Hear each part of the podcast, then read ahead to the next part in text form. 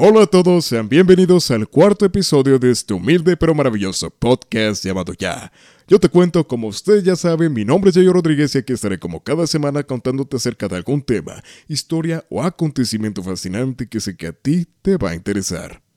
Y estamos iniciando con la cuarta entrega de este programa. Siempre es un gusto estar aquí de vuelta con ustedes y como ya se está volviendo una bonita costumbre, antes de entrar de lleno al tema, quiero agradecerles por escuchar cada semana este podcast. No saben cuánto lo aprecio de verdad. Y sobre todo quiero darle un agradecimiento especial a dos personas increíbles. Sus nombres son Jacobo y Andoni. Dos amigos míos que son maravillosos y desde el primer episodio de este proyecto lo han compartido en sus redes. De verdad, eso me ha ayudado mucho y también me levanta el ánimo al sentir todo ese apoyo. Así que por eso, Jacobo, Andoni, les quiero dedicar el próximo episodio, en el cual hablaré de la historia real que inspiró a una de las películas más fascinantes de la última década. Y como ambos son cinéfilos y también están cursando esta preciosa carrera, sé que les va a encantar. Así que espérenlo amigos. Además, quiero decirles que el episodio de hoy tiene una dedicatoria muy especial, y es para mi abuelo, quien justo por estas fechas dejó este mundo hace ocho años.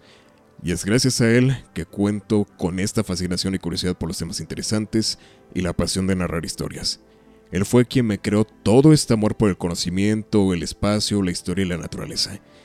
También, en parte, es gracias a él que hago este podcast ya que el mundo es un lugar extraordinario y en ocasiones solo hace falta que alguien nos lo recuerde para poder apreciarlo.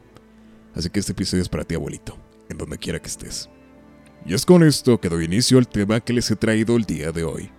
Como saben, el humano es un ser curioso, y es gracias a esa curiosidad y un poco, o más bien mucho valor, que nuestros ancestros decidieron salir a explorar el mundo desde los primeros homínidos que se aventuraron a salir de las llanuras africanas y que, sin saberlo, de poco fueron colonizando todo el planeta, hasta los hombres y mujeres que con todo su esfuerzo e inteligencia lograron llevar a los primeros humanos a la órbita terrestre y posteriormente a la Luna. Todo esto mientras la Unión Soviética y los Estados Unidos se mantenían enfrascados en una guerra silenciosa, no declarada, una guerra fría, en la cual Ninguno de los dos dudó ni por un segundo borrar al otro del mapa mediante un holocausto nuclear.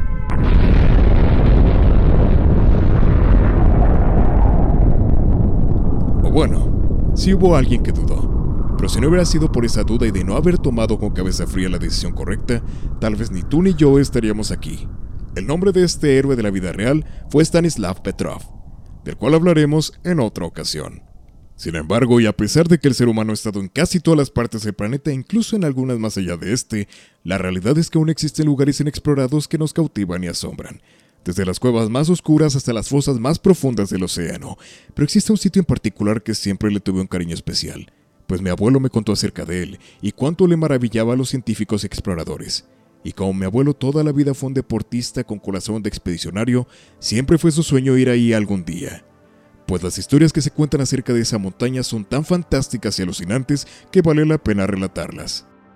Desde leyendas de antiguos aborígenes hasta encuentros con espíritus, deidades, extraterrestres y hasta dinosaurios, hacen de este uno de los lugares más extraños del planeta. Esa es la historia de Roraima, un lugar detenido en el tiempo.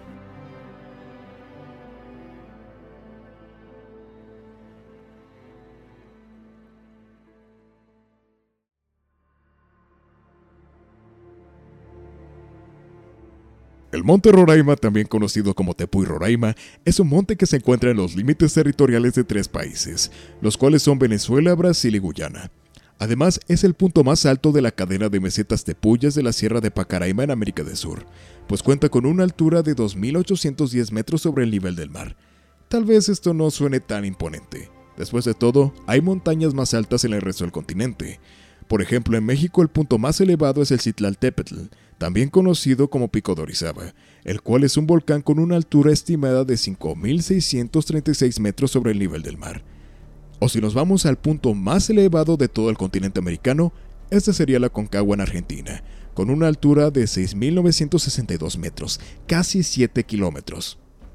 Pero lo que hace especial a Roraima no es su altura, sino su forma, ya que es muy diferente a todas las demás montañas que la rodean, pues sus paredes y laderas son completamente verticales.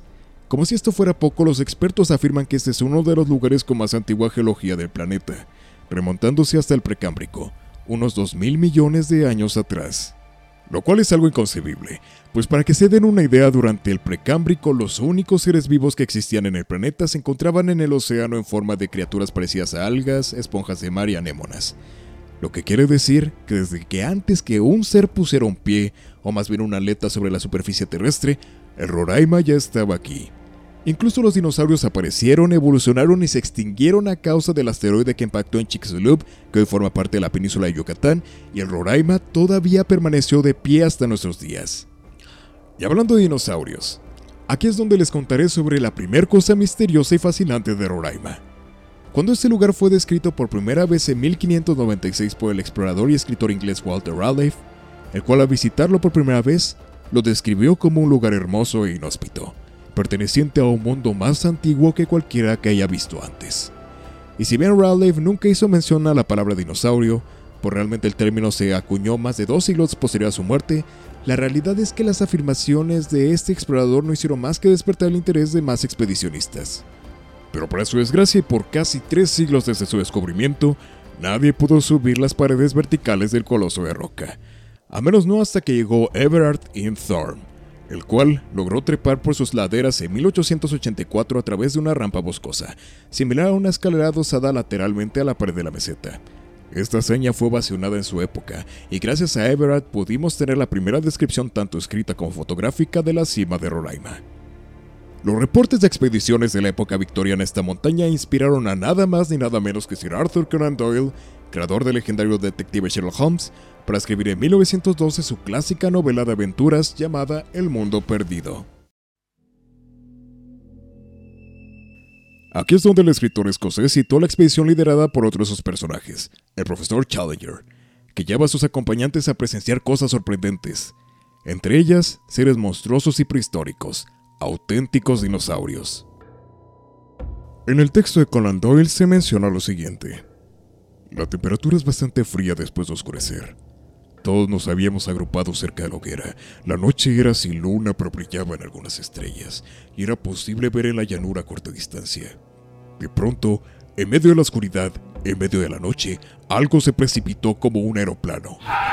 Todo nuestro grupo se vio por un instante cubierto por un dosel de alas correosas, y yo tuve la visión momentánea de un cuello largo, parecido al de una serpiente, de unos ojos feroces, rojos y áridos, de un pico que se abría y cerraba con chasquidos y lleno, para mi sorpresa, de pequeños dientes relucientes. Un instante después, había desaparecido, y también nuestra cena. Una inmensa sombra negra de 20 pies de anchura ascendía en vuelo rasante. Las alas del monstruo borraron por un instante las estrellas y enseguida desapareció por encima de la cumbre de Farallón, que se alzaba sobre nosotros. Todos nos quedamos sentados en asombrado silencio alrededor del fuego, como los héroes de Virgilio cuando las arpías descienden sobre ellos.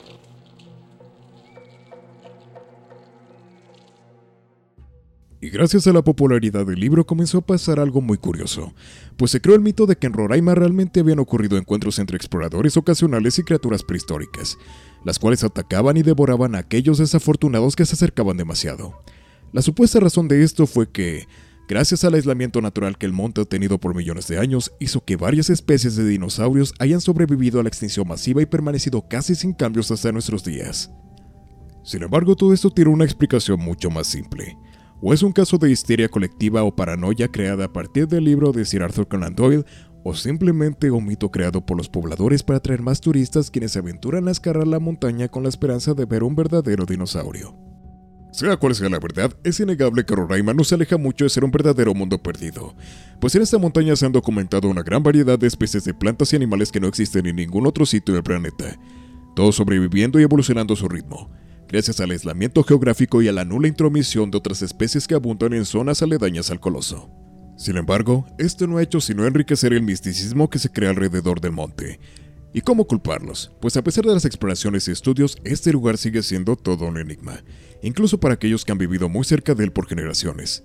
Pues los indígenas del pueblo Pemón son los guardianes del monte Roraima. Ellos de hecho son los cuidadores oficiales del Parque Nacional Canaima de Venezuela. Los Pemones por siglos han considerado el Roraima como un equivalente sudamericano del Monte Olimpo, pues esta montaña funge como lugar de sus dioses y espíritus naturales, Incluso en su idioma natal se refieren a Roraima como Tepuye, que se traduce literalmente como la morada de los dioses. Por lo cual, es una montaña sagrada que en su cultura sirve como un portal entre nuestro mundo y una dimensión espiritual, más no física, en la cual viven sus dioses y los espíritus de sus ancestros. Y si bien esto es algo que ocurre en todas partes del mundo, Roraima nuevamente es un caso especial, pues con el pasar de los años ha sido cada vez más común el avistamiento y documentación del fenómeno ovni lo cual ha atraído la atención de varios ufólogos los cuales son los encargados de investigar este tipo de casos. Pero es importante aclarar de una vez que un ovni nunca debería ser sinónimo de extraterrestres, pues el término de objeto volador no identificado restringe inmediatamente esta afirmación, por lo cual los ufólogos pueden ser divididos entre gente seria que busca darle una explicación convincente y científica a estos fenómenos y aquellos que afirman tajantemente que todo tiene que ver con alienígenas, y Roraima trae año con año a ambos grupos. Bueno, una vez aclarado esto, volvamos al fenómeno ovni.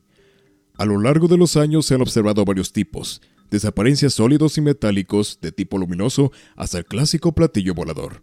Y han sido avistados sobre la cumbre plana y a las laderas, como si entraran y salieran de las cuevas más recónditas del monte.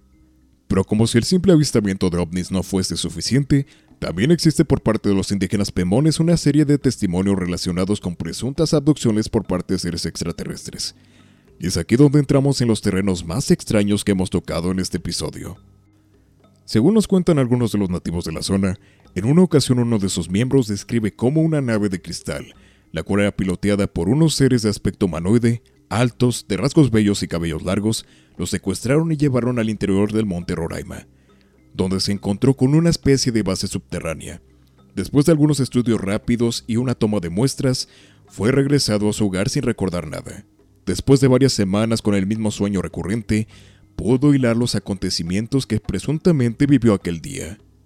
Aunado esto, también tenemos más testimonios curiosos de parte de más exploradores como Ricardo González, el cual narra en su blog sus experiencias al visitar la mítica montaña, y lo que nos narra es lo siguiente. Para llegar a Roraima se debe partir desde Paratepuy, población a 50 kilómetros de Santa Elena. Allí se acaba el camino para nuestra 4x4. Es el momento de colocarse las pesadas mochilas a las espaldas y caminar tres días para aproximarse a la montaña sagrada. El camino está bien definido, aunque se torna difícil en los ascensos, más aún bajo un calor aplastante. Cuando llegamos al río Tec, lugar de descanso antes de continuar, nuestras piernas empiezan a quejarse por el esfuerzo. Un esfuerzo que vale la pena. En la medida en que uno va caminando, la figura de Roraima y el Cuquenán se hacen más imponentes y hechizantes. Desde el río Tec la pista es inmejorable. Una vez allí recuerdo que observamos un arco de energía que parecía manifestarse detrás del campamento. Pero no fue por nada sobrenatural. La humedad propia del lugar y la luz del día generó ese efecto de arco. Luego se pudieron ver los colores del arco iris. No en vano, los pemones dicen que el sol nace en Roraima. Y ciertamente es así. Lo vimos en el amanecer. Los rayos del astro rey parecen salir de la gran mole de roca que pretendíamos vencer. Continuamos con el camino y cruzamos el río Coquenán, que se forma en el Tepuy del mismo nombre que se alza al lado de Roraima. Curiosamente, a pesar de ser tan bello e impactante como Roraima, casi nadie se atreve a subir a él. Hasta los pemones le tienen miedo, y no nos quisieron explicar el por qué. Luego del río Coquenán continúa la caminata hacia el denominado campamento base, que se ubica en las mismísimas faldas del monte Roraima. Allí descansaríamos antes de continuar el ascenso al día siguiente. En honor a la verdad, en la medida en que uno se va acercando a Roraima se experimenta una extraña sensación que va más allá de la belleza del paisaje y de cualquier predisposición. Se trata de una energía que se siente. Inevitablemente me recuerda a otros enclaves que visité, como el Monte Shasta en California, el Mecanto en las selvas de Paititi o el propio lago Titicaca. Todos ellos lugares que también son conocidos por su alta energía espiritual. Toda nuestra experiencia en aquellos lugares sagrados, tanto a nivel físico como espiritual, fue de mucha ayuda para sobrellevar bien el viaje y adaptarnos a la caminata y al ascenso. Y allá arriba, en lo alto del Tepuy, tendríamos elementos que nos ayudarían a recordar nuestra expedición a la cueva de los tallos. Al igual que en el enclave de Ecuador, Roraima está íntimamente conectada con el mundo subterráneo. No solo por la formación geológica que ha creado grandes cavidades en su interior, sino por la existencia de seres que protegen esos túneles y que, a decir de los indios pemones, eventualmente asisten a los exploradores extraviados. En la cita anterior González se refería a los llamados Amaikok, quienes son referenciados como una especie de seres de origen desconocido, aunque se presume podría ser alienígena, los cuales se describen como seres espirituales e intraterrestres, de carácter benévolo y curioso, y han sido avistados cuando los expedicionistas se encuentran perdidos y estos seres les ayudan a encontrar el camino de vuelta a sus campamentos base, o cuando los indígenas pemones hacen rituales de meditación y purificación. Ahora, volviendo al relato de Ricardo González, finalmente luego de un ascenso empinado, llegamos al Paso de las Lágrimas, un área peligrosa debido al agua que cae con fuerza desde dos pequeñas cascadas del Roraima. Como es de suponer, esto hace del sendero una trampa perfecta para el caminante desprevenido, que puede resbalar y lastimarse, inclusive algo mucho peor. Es como subir por una suerte de rampa pedregosa, accidentada y siempre en ascenso, por momento definida sobre peldaños de piedra, pero en la mayor parte del trayecto una huella en ruinas que exige de la ayuda de las manos para asirse de alguna rama de árbol o roca. Pero lo sorteamos muy bien, y lo disfrutamos. Luego arribamos a la meseta del Gran Tepuy, una imagen alucinante, todo el panorama allí en lo alto, gigante, rocoso y misterioso. Formas caprichosas en las rocas debido a la erosión, el calor de la piedra, el cielo, la energía, todo. Fue una bella sensación llegar a un lugar así. Roraima es un lugar muy antiguo. Como decía, evoca a Pangea, el primer continente, pues de allí se fragmentó. Es una zona antiquísima que encierra muchos secretos. Y lo único que puedo decir es que valió la pena subir con nuestras pesadas mochilas a ese altar de los dioses. Y así es como Ricardo González culmina con su experiencia durante su expedición al Monte Roraima. Un relato interesante y lleno de toques misteriosos tanto espirituales como de extraterrestres. ya, ya, ya, ya. Y antes de que empiecen a pensar que en ese momento llevo en la cabeza un gorro de papel aluminio y pienso que en cualquier momento unos hombrecillos verdes o grises vendrán por mí, quiero contarles que no. no, no creo en la mayoría de los supuestos encuentros con alienígenas. Claro, es un tema que se me hace muy interesante, pero a la vez me parece poco plausible. ¿Y esto quiere decir que no creo en la vida fuera de este planeta? Para nada, de hecho soy un defensor de las teorías que respaldan la existencia de vida extraterrestre. Y una de esas teorías está validada por una ecuación muy aceptada dentro del ámbito científico, la cual demuestra que la existencia de vida en otros planetas no solamente es posible, es un hecho matemático. Y esto se lo conoce como ecuación de Drake, de la cual hablaremos en un futuro episodio. Pero de creer en vida alienígena a imaginar que nos vienen a visitar existe un enorme trecho el cual no estoy muy seguro que realmente ocurre. Vaya, este ha sido el episodio con más temas relacionados entre sí, y eso solo refleja la importancia tanto geológica, histórica, científica y espiritual que engloba la imagen del imponente Monte Roraima, un lugar detenido en el tiempo. Y de esta forma concluimos con el episodio de hoy. Espero realmente que lo hayan disfrutado. En lo personal a mí me gustó mucho investigarlo, documentarlo y grabarlo, pues me trae muy buenos recuerdos de mi infancia al lado de mi abuelo, a quien le dedico este episodio con mucho cariño, a donde quiera que se encuentre. Y antes de cerrar quiero leerles una frase muy bella de la escritora Isabel Allende, la cual dice así, La muerte no existe. La gente solo muere cuando lo olvidan. Si puedo recordarme, siempre estaré contigo. Y con este bonito pensamiento me despido. Mi nombre es Señor Rodríguez y nos vemos en una próxima emisión.